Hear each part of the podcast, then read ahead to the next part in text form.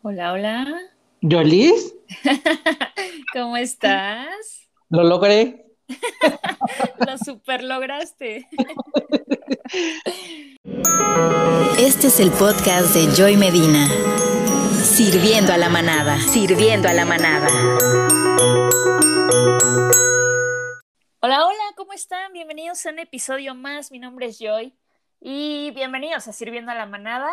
Una vez más, y en esta ocasión, como les venía prometiendo desde hace unas semanas, episodios, eh, con un super invitado, un invitado que particularmente quiero mucho, precisamente porque es alguien muy cercano y lo ha sido durante toda mi vida, eh, y pero es una personalidad. Él no quería que lo presentara con una personalidad, pero en esta familia, bueno, pues es una de las personas que realmente nos enseñan eh, por su experiencia, por su conocimiento y por lo que en su día a día se ha ido especializando en este tema que ahora les, les comparto. Él es eh, Miguel Ángel Orona, es mi primo. Eh, Miguel, ¿cómo estás? Ah, Jolis, muy bien. Muchas gracias, muy emocionado. No, hombre, yo estoy emocionada porque eh, nos vas a hablar de un tema pues bastante interesante para la gente que quiere dedicarse a eso, que creo que les puede ayudar a lo que tú haces, pero además para la gente que probablemente pueda tener alguna situación el día de hoy o que ha tenido cerca o esta misma persona que nos pueda estar escuchando esté en alguna situación que a lo mejor no, no sepa qué hacer y bueno, pues ahí creo que, creo que nos puedes dar luz en este episodio. Eh, Miguel ha sido profesor, es licenciado en enfermería y ha trabajado muchos años en el Hospital Psiquiátrico Infantil Juan Navarro. ¿Es correcto, Miguel? Sí, sí, sí, sí, así es. Tengo, eh, bueno, soy licenciado en enfermería, tengo una maestría en, en docencia tengo la especialidad en enfermería psiquiátrica y tengo en el hospital 18 años de antigüedad. Por eso les digo que, que estamos con un experto el día de hoy en el, en el, tema y ojalá este fuera un episodio donde hubiera preguntas de, de la gente, pero Miguel, pues vamos sí, a sí, comenzar. Sí, sí, sin problema. Sí, sí, sí. Cuéntame algo, ¿por qué decides estudiar enfermería y cómo te preparas para ser enfermera?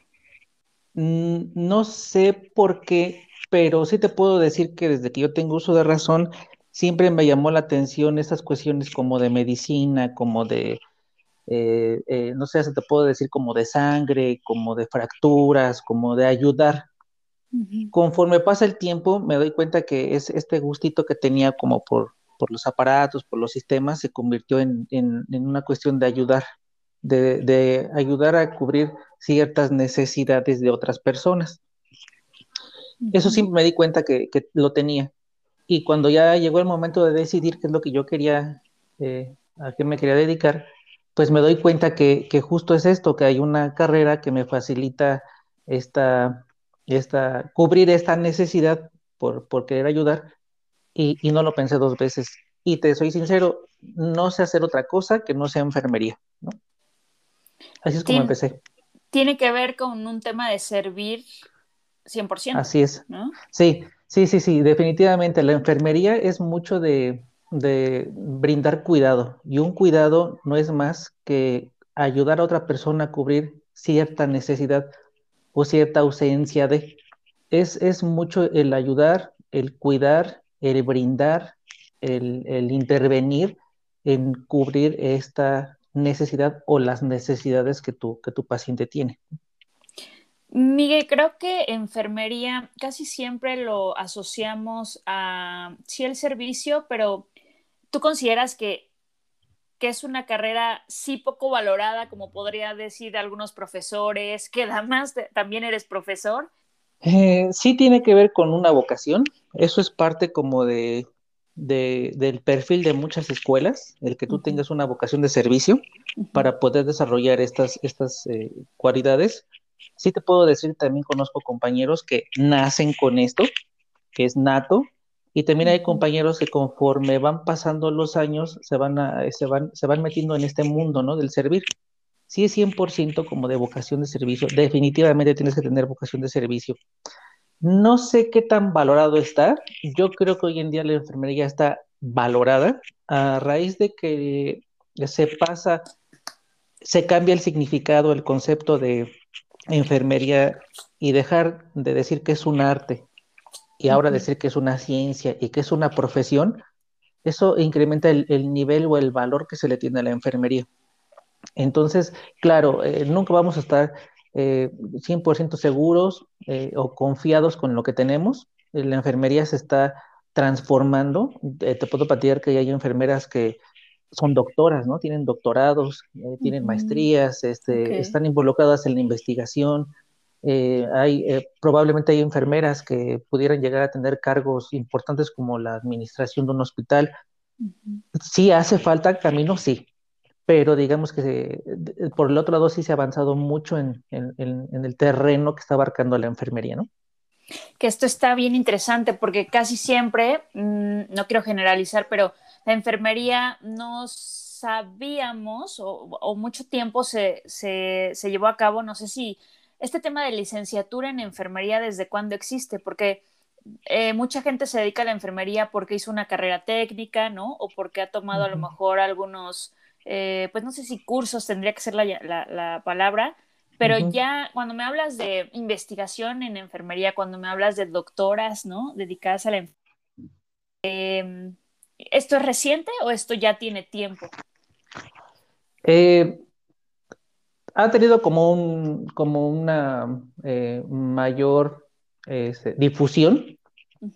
Ahora se sabe más por el hecho de que una enfermera sea parte, por ejemplo, de el Senado de la República, ¿no? Que esté eh, en esos puestos, pero se ha venido trabajando.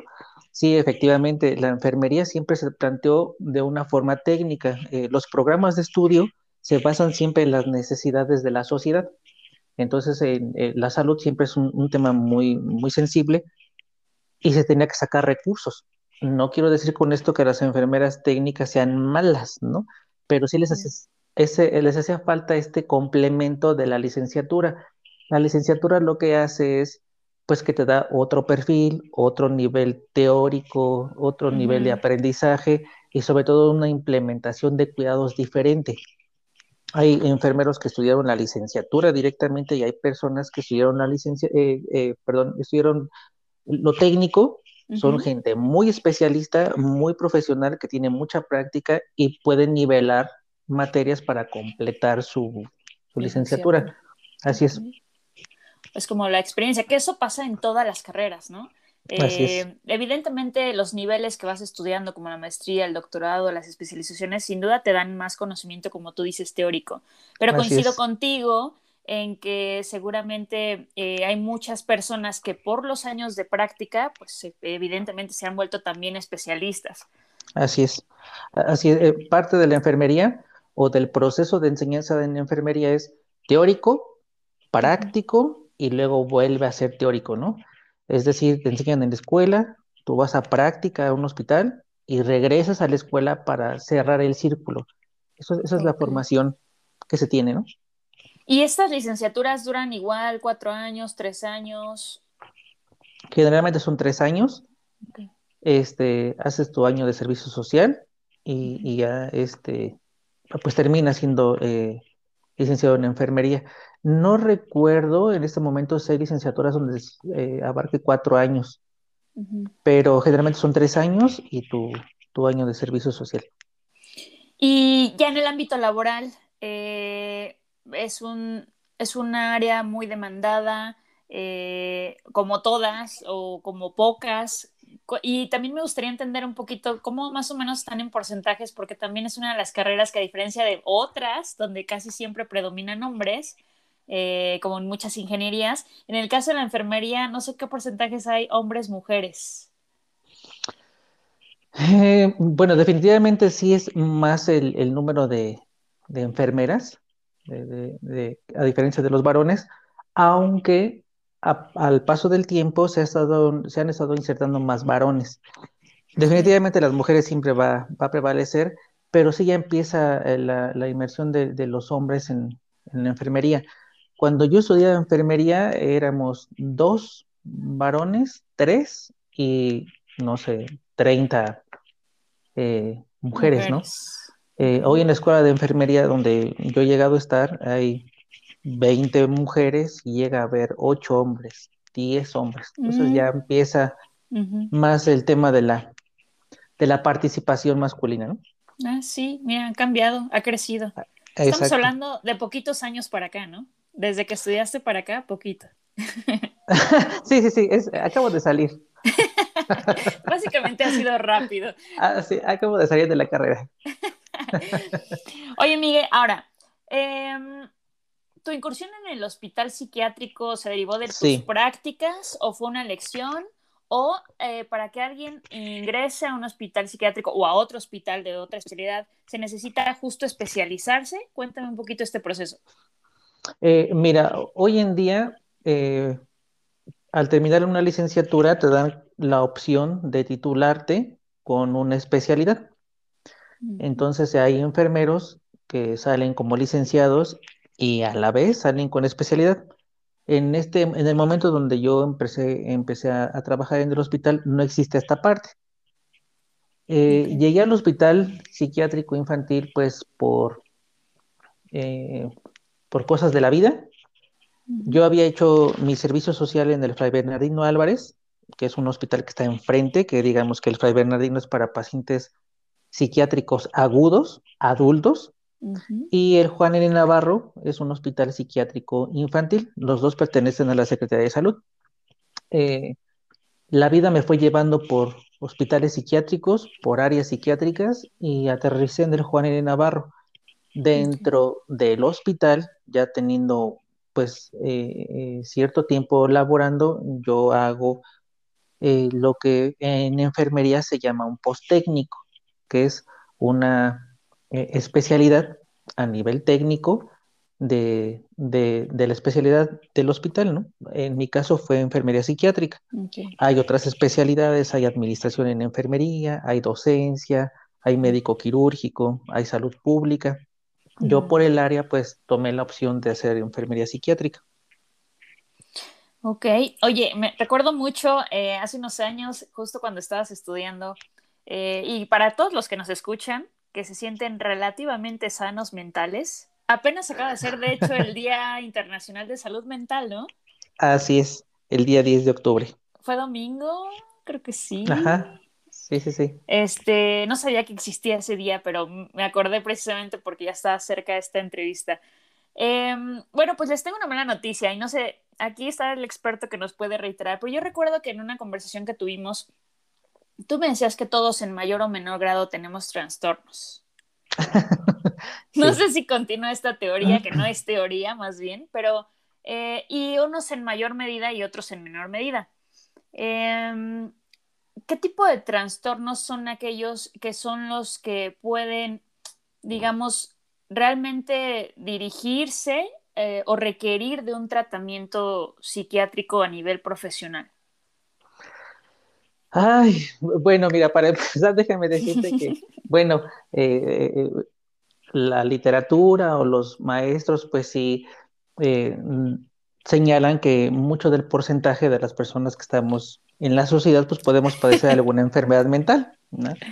Eh, por ejemplo, la Organización Mundial de la Salud decía que para el año 2020, el primer, eh, la primera atención psiquiátrica que íbamos a tener en el mundo iba a ser la depresión. Y Sí. se adelantó un poquito con lo de la pandemia, ¿no? Mucha gente a raíz de la pandemia pues está, está o ha cursado con síntomas depresivos. Pues sí lo sigo pensando, que en mayor o menor grado las personas pues sí tenemos algo de enfermedad mental. La diferencia básicamente radica en que los que estamos afuera somos funcionales y los pacientes que están internados pues han- carecen de esta funcionalidad. Los pacientes que requieren una atención psiquiátrica, pues son los que en este momento están presentando síntomas agudos que justo hacen eso, hacen o pierden la funcionalidad y requieren que alguien, en este caso el personal de salud, cubra esas necesidades en lo que se recupera esta salud mental, ¿no? Digamos que básicamente esa sería la diferencia entre los que estamos afuera o la población, digamos, sana y los que están en un hospital psiquiátrico, ¿no? Sí, y aquí es de netear, o sea, todos hemos pasado por episodios depresivos, si se le podría llamar así, por episodios a lo mejor de, de compulsi- compulsión, ¿sería? ¿Compulsivo? Eh, sí, sí, sí, la, sí. Gente que, la gente que tiene TOC, ¿no? Pero que sabemos que Así lo es. tenemos, pero es digamos, no nos imposibilita. Lo que quiero entender es que Así en el es. momento en que ese trastorno te imposibilite de tu, vía, de tu día a día o que estés requiriendo ya atención de alguien más para ser funcional, entre comillas, eh, entonces es cuando ya es una alerta. Sí, depende de la enfermedad, hay como, como focos de, de alarma, ¿no? Eh, las enfermedades mentales las podrías dividir como por etapas de crecimiento y desarrollo. Si te fueras a, a la niñez, pues te vas a encontrar con enfermedades en el desarrollo, como a lo mejor TDAH o te puedes encontrar como autismo, como problemas en el aprendizaje. TDAH es Es trastorno el de... TDAH sin trastorno por déficit de atención e hiperactividad. Que está muy de Eh, moda también, ¿no? No sé si decirle de moda, pero es que ya ven a cualquier niño un poquito alterado y ya todo el mundo decimos que tiene hiperactividad Así es, crónica. así es.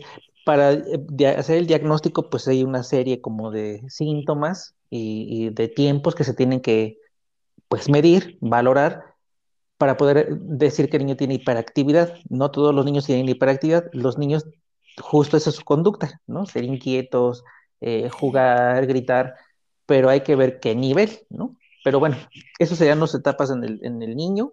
Ya un poquito más grandes, pues son problemas en el aprendizaje. Eh, ya cuando son un poquito más grandes, pueden tener eh, problemas de conducta.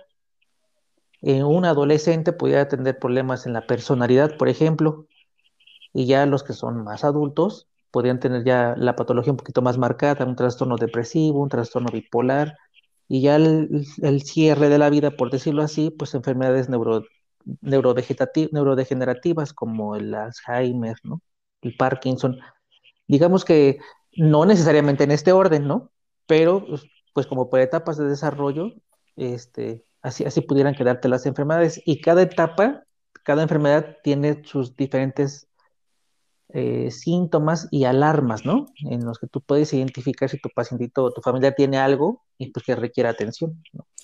Mm, Justo mencionabas, por ejemplo, el de autismo, ¿no? Y Ajá. creo que estos casos han sido como más públicos de un tiempo para acá. O son, son tipos o son gravedades. Es uno mismo, pero en distinta gravedad. ¿Cómo se clasifica? Eh, eh, mira, el, el, el autismo, bueno, para empezar, déjame decirte que para poder diagnosticar eh, hay libros o guías específicas que te ayudan o ayudan al médico psiquiatra, o en este caso, como es enfermedades de, de niños, Ujú. el especialista es el psiquiatra, el que se encarga de hacer el diagnóstico. Hay guías clínicas y hay literatura específica para diagnosticar. Eh, hay uno, los más famosos es el Manual Diagnóstico y Estadístico, Es el DSM, estamos en la versión quinta, el DSM-5 y esa es la versión americana, y el CIE-10 es la versión Organización Mundial de la Salud. Ahí vienen las, los diferentes síntomas a valorar, tipos y síntomas a valorar, ¿no? El autismo es una enfermedad, de, es un trastorno en neurodesarrollo, en donde en esta última edición se llega a la conclusión que se tiene que generalizar y dejarlo como un trastorno eh, del espectro autista.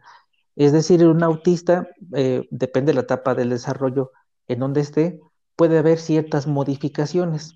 Y anteriormente se decía que si era autista iba a ser autismo todo el, todo el tiempo, si era Asperger iba a ser Asperger todo el tiempo.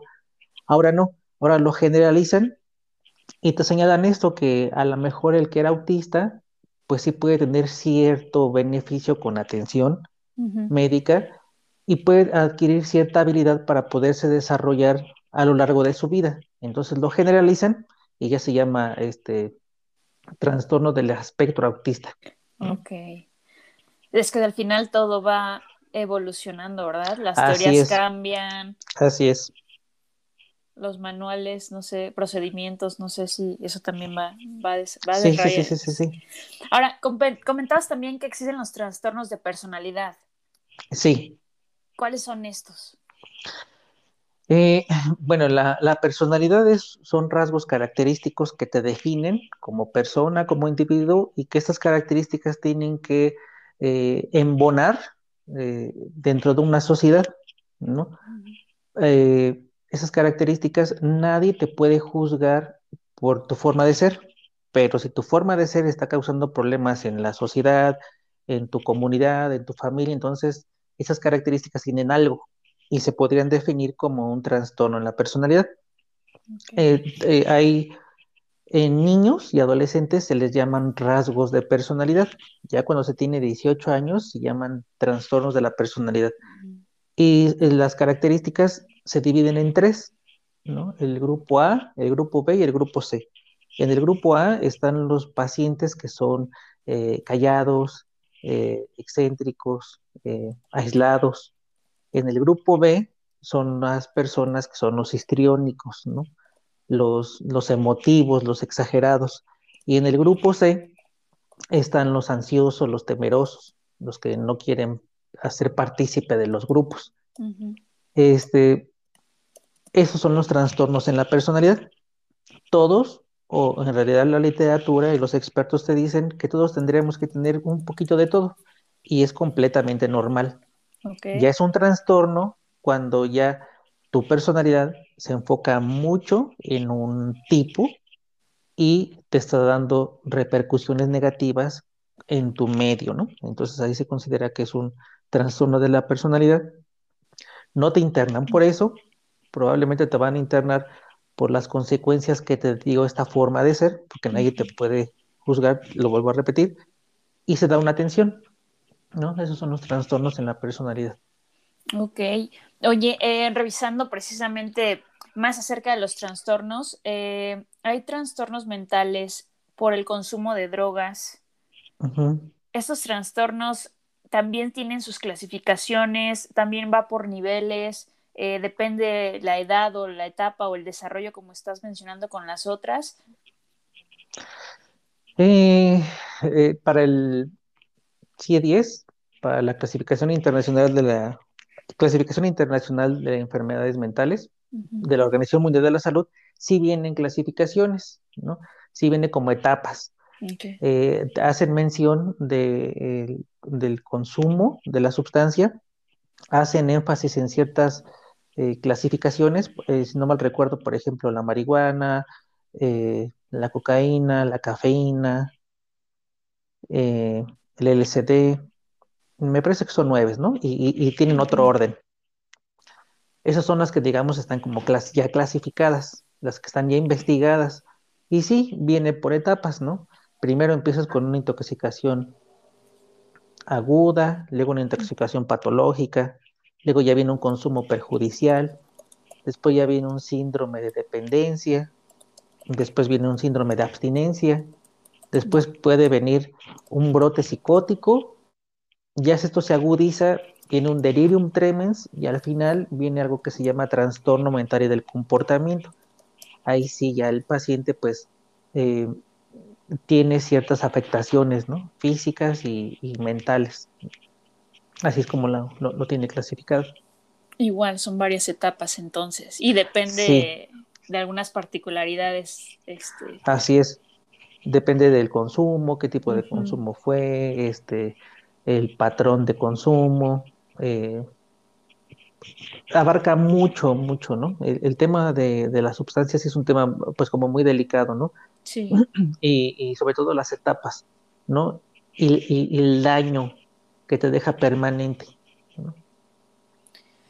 Ah, ¿Qué opinas de la... Esto, esto sale totalmente fuera de, la entrevista, pero ya que estamos hablando de eso, ¿tú qué opinas? ¿Tú qué, ¿Tú qué ves a lo mejor más de cerca siempre estos casos de la mm, legalización de la marihuana? Ay, pues mira, eh, yo lo veo como un apoyo en el uso de esta sustancia para fines medicinales para fines que tengan que ver probablemente como con pacientes con cáncer este, y otro tipo de enfermedades, ¿no? Lo, veo muy, de una forma muy adecuada para este fin, para la salud, porque sí también está comprobado, comprobado que ese tipo de sustancias sí tienen cierto beneficio. Y finalmente, un, algo que, que, generaliza al sector salud es siempre proveer el bienestar hacia el paciente, ¿no? Muchas veces el aliviar el dolor. Sí, por si supuesto. estas sustancias, si estas sustancias alivian esta necesidad que el paciente tiene, yo estoy completamente de acuerdo. Como uso recreativo, eh, no creo que la sociedad mexicana esté, digo, estamos conscientes que existe. Por supuesto.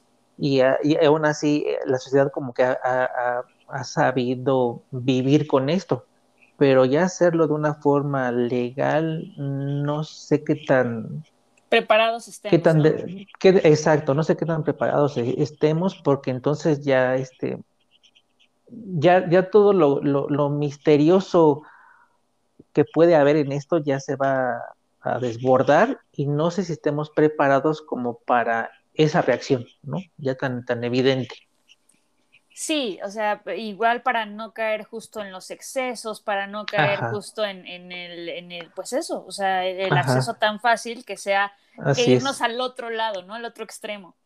Ajá. Ah, bueno, sí, regresemos. Sí, sí, sí. tenía, una, tenía una duda más, eh, porque también existen los trastornos alimentarios. Así es creo que también muchas personas hemos escuchado bulimia y anorexia. ¿Hay más aparte de estos o estos son los más representativos y todos entran como en este tipo de categoría?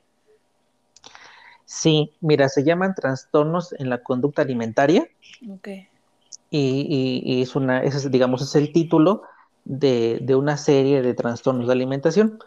Y los trastornos de la conducta alimentaria te habla de un problema en el tipo de alimentación, en la absorción y posiblemente en ese tipo de alimentos, cómo, te, cómo, te, cómo repercuten en la persona, ¿no? Cómo permiten que la persona se vea. Tiene mucho que ver, eh, digo, el más común es la anorexia y es la bulimia. Son trastornos que siempre han existido, pero que son de los que casi no se habla porque la persona sigue siendo funcional, este, probablemente hasta pudiera ser cierta moda, eh, sí es una enfermedad, son enfermedades que se ven más en mujeres, eh, pero hay otro tipo de, hay más tipos de trastornos de alimentación. El más común es la anorexia, que es pues eh, restringir cualquier alimento que, que, tenga alto nivel calórico, un peso por debajo de lo normal del paciente y una distorsión en su imagen corporal. El paciente se ve aumentado en su volumen. Esos, digamos, son los tres síntomas, ¿no? En, la, en la bulimia, el paciente tiene un peso normal, pero tiene una obsesión, una, una idea, eh, una compulsión por la comida y la, la conducta de, compensatoria es provocarse el vómito. Esos, digamos, son los, generales, ¿no? Hay otros que también existen que a lo mejor son los menos visibles. Eh, sinceramente, yo no he visto un paciente diagnosticado con lo que te voy a, comentar, pero existe. Hay algo que se llama trastorno de pica. El trastorno de pica es que la persona eh, ingiera cualquier producto que no es alimenticio, pero que para él sí tiene un fin, ¿no? Por ejemplo, eh, consumir yeso, eh, piedra, este, tierra, papel higiénico, cartón, ¿no?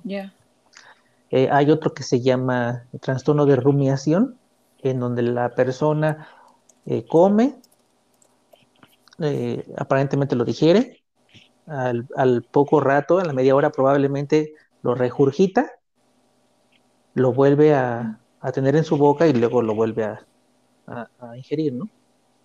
Hay otro que es restrictivo, que podríamos catalogar como, por ejemplo, las personas que no comen ciertas ciertos alimentos, ¿no? Pues cosas como muy específicas.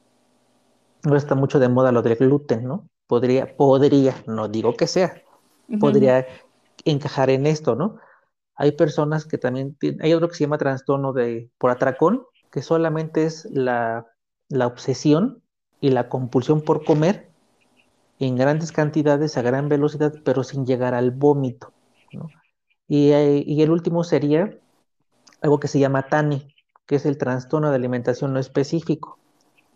Eh, digamos que no cumple con los criterios de anorexia, de bulimia, de trastorno de pica, podríamos decir que todavía no, se especifica en cuál está, pero tiene un problema de alimentación. Pero sí, los más significativos son estos, anorexia y bulimia. Alguna vez tuvimos la oportunidad de platicar y ¿hay algo de genética en eso o no hay nada de genética? Es una combinación. Eh, digamos que pues es, es, es la presencia de todo tendríamos que partir de una patología, una psicopatología, y de ahí como que empezar a desmembrar, ¿no? Eh, sí tiene mucho que ver lo genético. Lo genético definitivamente está presente no solo en las enfermedades mentales, sino en las enfermedades en general.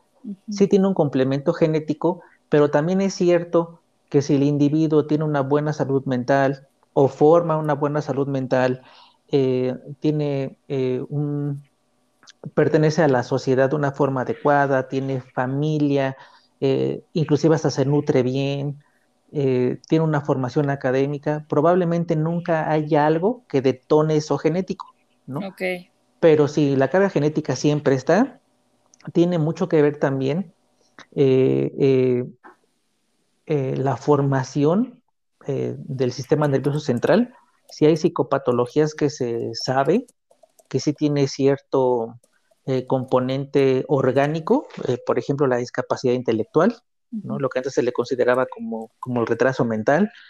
Tiene mucho que ver la sociedad, ¿no? Tiene mucho que ver eh, dónde te desarrollas, si estás contento en lo que, en lo que tú estás viviendo, compartiendo. Tiene mucho que ver en lo, en lo emocional, en lo psicológico, ¿no? Inclusive tiene que ver en que puedas y seas capaz de cubrir tus necesidades básicas, ¿no? Que no te sientas frustrado. Es la combinación de todo como para poder eh, desencadenar una enfermedad mental. Y claro, hay personas que desarrollan una enfermedad mental desde que nacen, se sabe que va a desarrollarla.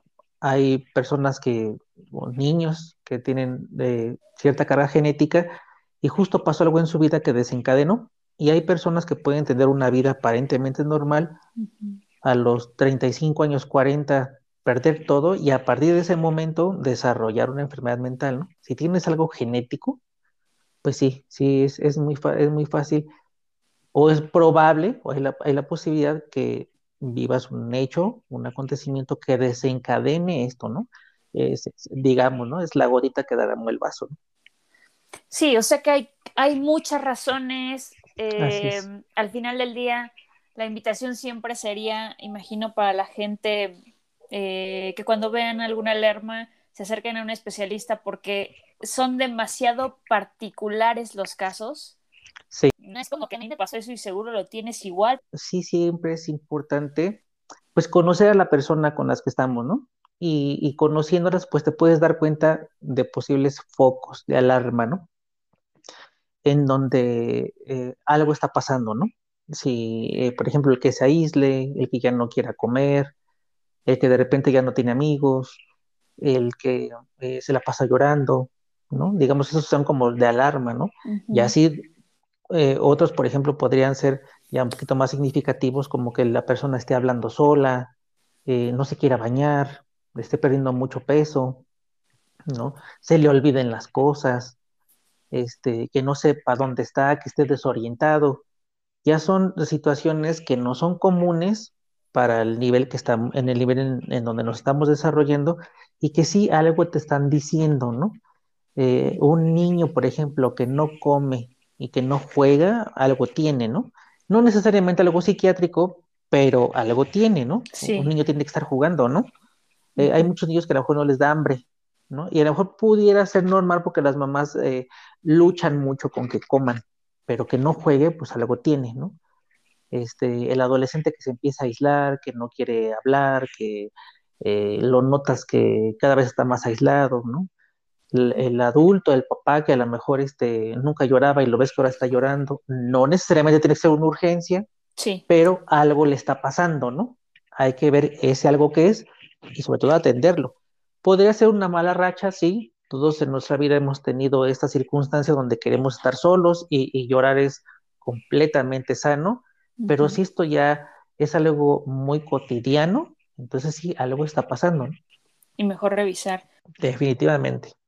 Y estoy segura, segura que te has topado mil veces con estas dudas.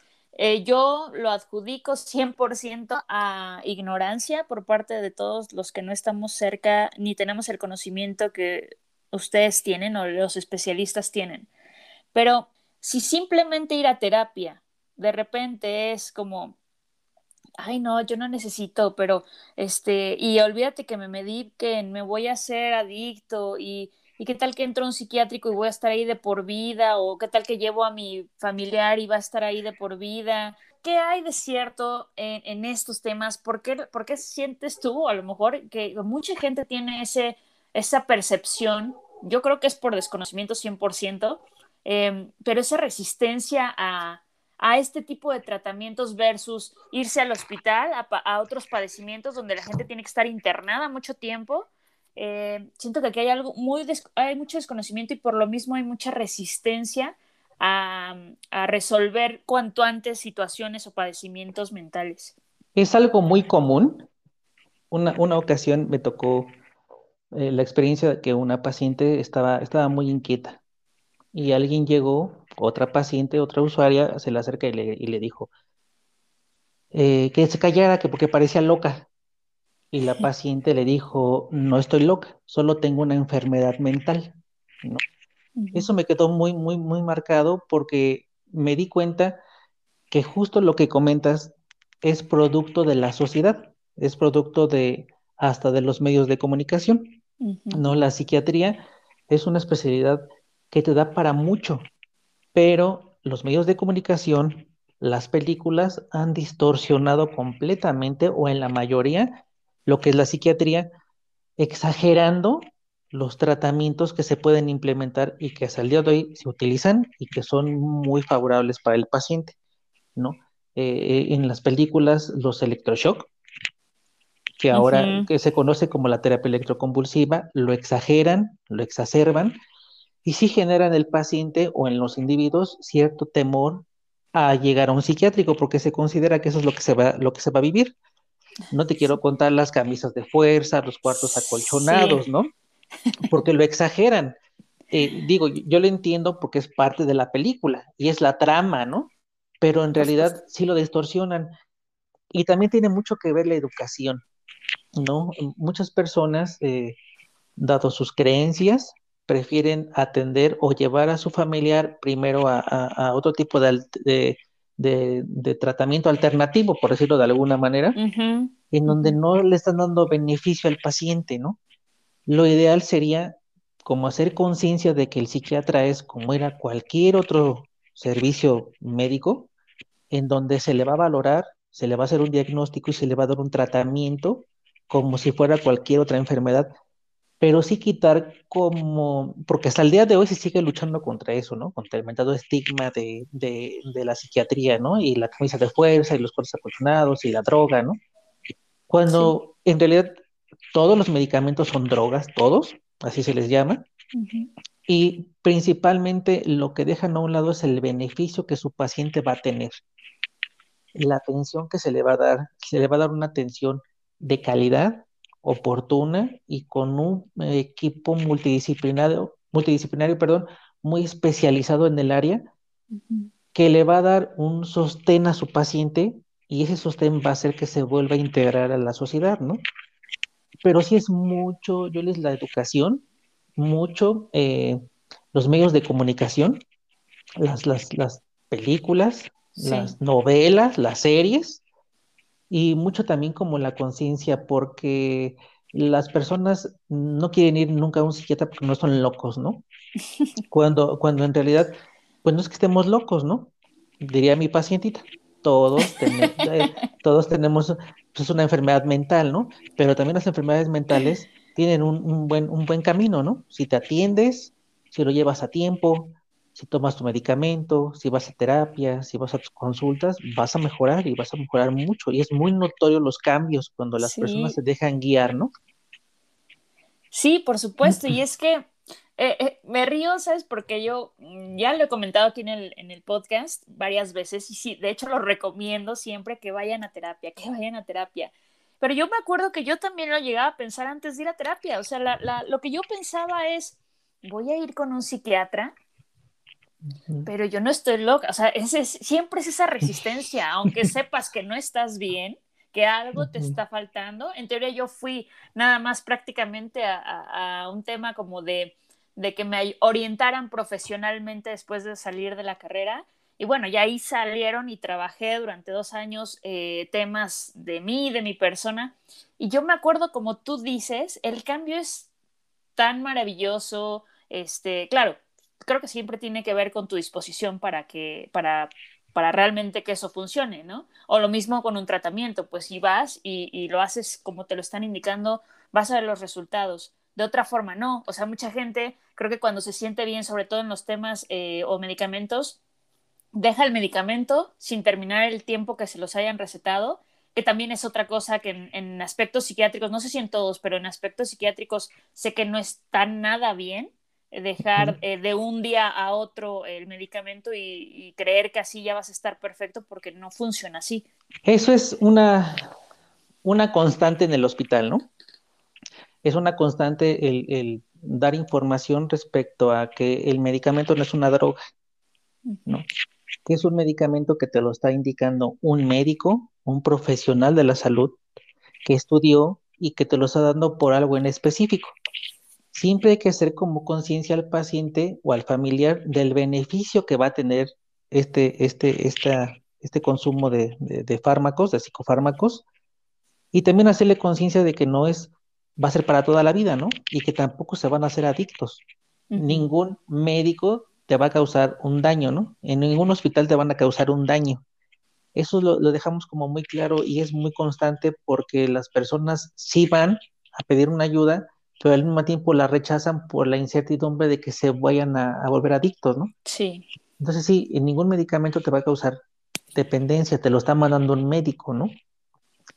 Es mucho la labor probablemente de enfermería el hacer esta conciencia, porque sí, definitivamente las personas no lo quieren tomar y tampoco quieren ir a las terapias, ¿no? O no quieren ir o dar el primer paso de ir con un psiquiatra o justo por esto, porque consideran que no están locos. Y no, definitivamente no están locos. Me parece que creo que ni la palabra loco existe. Tienen un trastorno, tienen algún desajuste que con medicamentos mm, va, va, va, va a mejorar. Y es un especialista que te va a guiar, que te va a dejar ver ciertas alternativas o muchas alternativas que tienes y que tu mismo estado no te permite verlas, ¿no? Mm, exactamente. Te, deja ver las opciones que tienes, ya está en ti si las tomas, si no las tomas, porque tampoco te dicen qué, tienes que hacer, simplemente te dejan ver las opciones, ¿no? Si agregas el, el tratamiento farmacológico, el apoyo de la familia, el paciente tiene muchas posibilidades de mejorar. Sí, Miguel, no, yo coincido contigo. En dos cosas, creo que eh, es responsabilidad de enfermeros, pero es responsabilidad de la sociedad en general. Así es. Si debido a la sociedad justo se, ha creado como este estigma de, de, esta rama de la medicina, em, yo lo que le diría a la gente es que si tiene miedo, eh, pero ven a alguien cercano o ellos mismos necesitan, se den la oportunidad porque de verdad que la calidad de vida que tienen hoy versus lo que pueden tener eh, acercándose a un especialista es un cambio, puede ser un cambio radical. Y como bien dices tú, que a veces son, o la mayoría de las veces, son tratamientos temporales que les permiten estar y regresar a su día a día, a una mejor situación de la que estén pasando hoy. Entonces, eh, Miguel, eh, dos, ya vamos a terminar, porque eso está muy interesante y podremos estar aquí hablando de casos y de pacientes y de historias y anécdotas eh, que has vivido durante tantos, tantos, tantos años. Em, pero uno, ¿a, qué instituciones se puede acercar a alguien aquí en México, ¿no? O, a lo mejor buscar algo similar en sus países de donde nos escuchen. Pero cuando alguien detecta algo así, tiene que ir a una institución. Sé que aquí hay tratamiento, o sea, instituciones em, que dan servicio gratuito. Em, también supongo que hay instituciones eh, privadas. ¿Dónde se acercan? Sí, eh, bueno, en, en, México, eh, quien es responsable de esto es la Secretaría de Salud. La Secretaría de Salud tiene un, órgano que se llama SAP, Servicio de Atención Psiquiátrica, y la SAP regula y vigila eh, a los distintos hospitales psiquiátricos. ¿no? En la Ciudad de México, eh, el Hospital Psiquiátrico Fray Bernardino Álvarez eh, es un hospital que atiende población adulta mayor de 18 años con enfermedades mentales. También está el Hospital Psiquiátrico Samuel Ramírez, que está eh, sobre la carretera a Puebla, por Chalco. También es un hospital del gobierno. Y eh, también está el Instituto Nacional de Psiquiatría, mm, doctor Ramón de la Fuente. Eh, también pertenece a la Secretaría de Salud.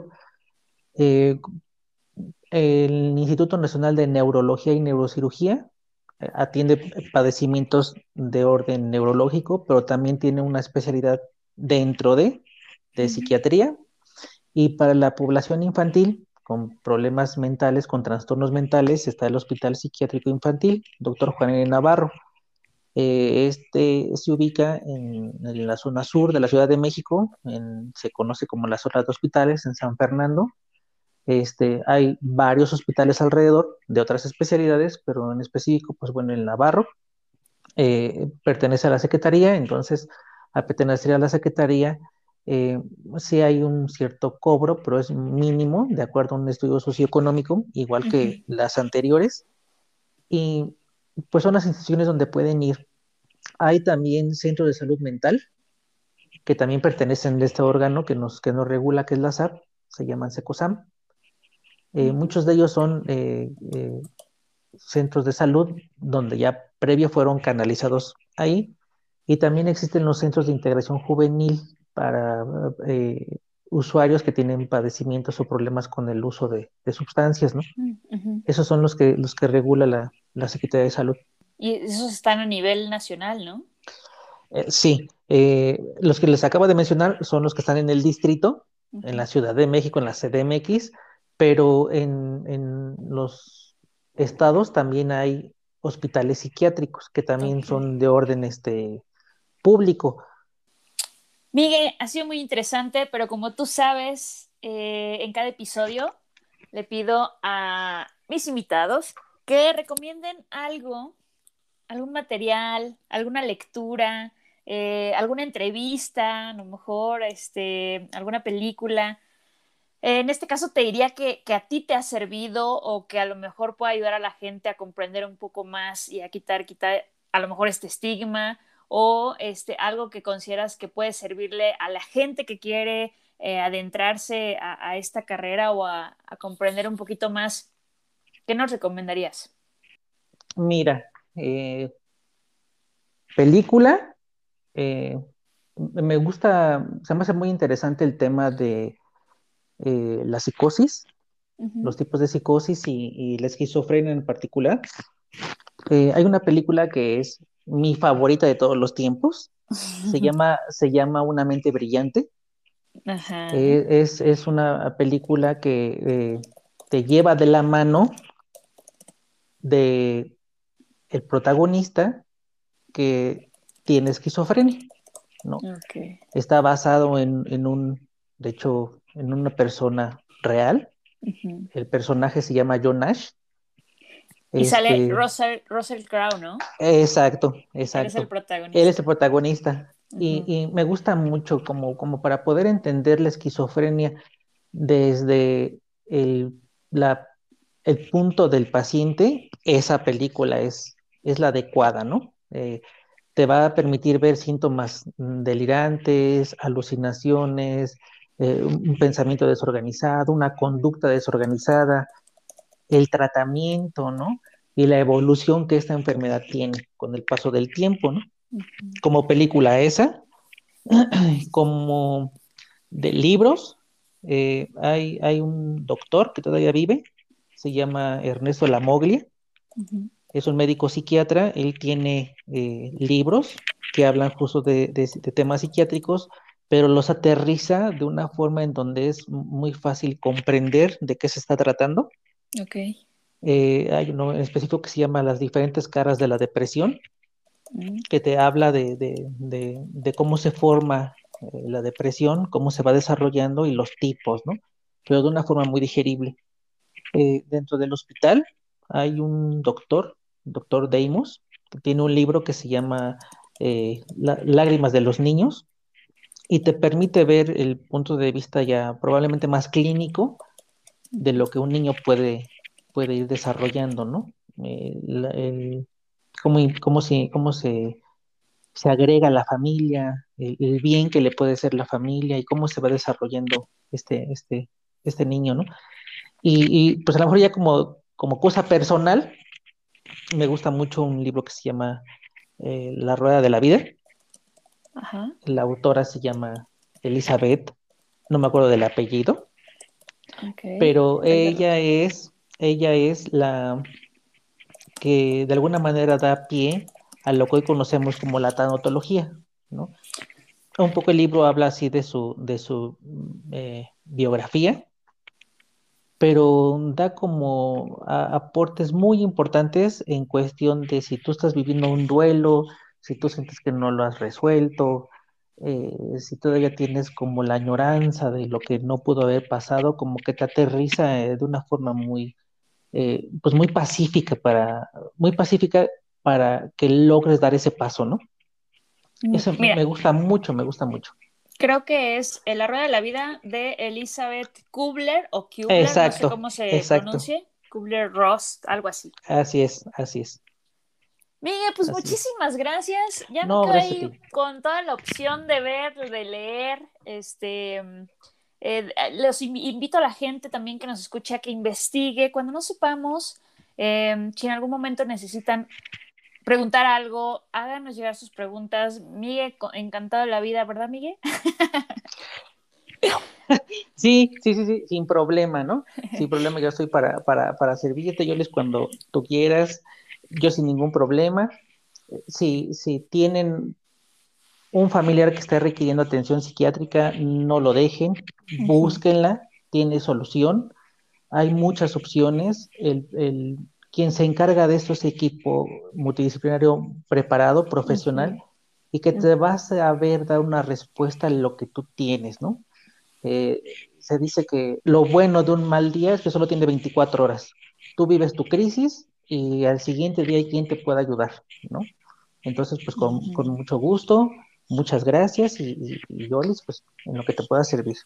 Qué bonito eso, esa, ese mensaje último, o sea, no suframos más allá, acerquémonos con los especialistas, que como bien dice Miguel, es gente que se ha preparado años y que tiene la experiencia, el conocimiento para poder apoyar y respaldar eh, las necesidades de cualquier persona que esté pasando algo similar.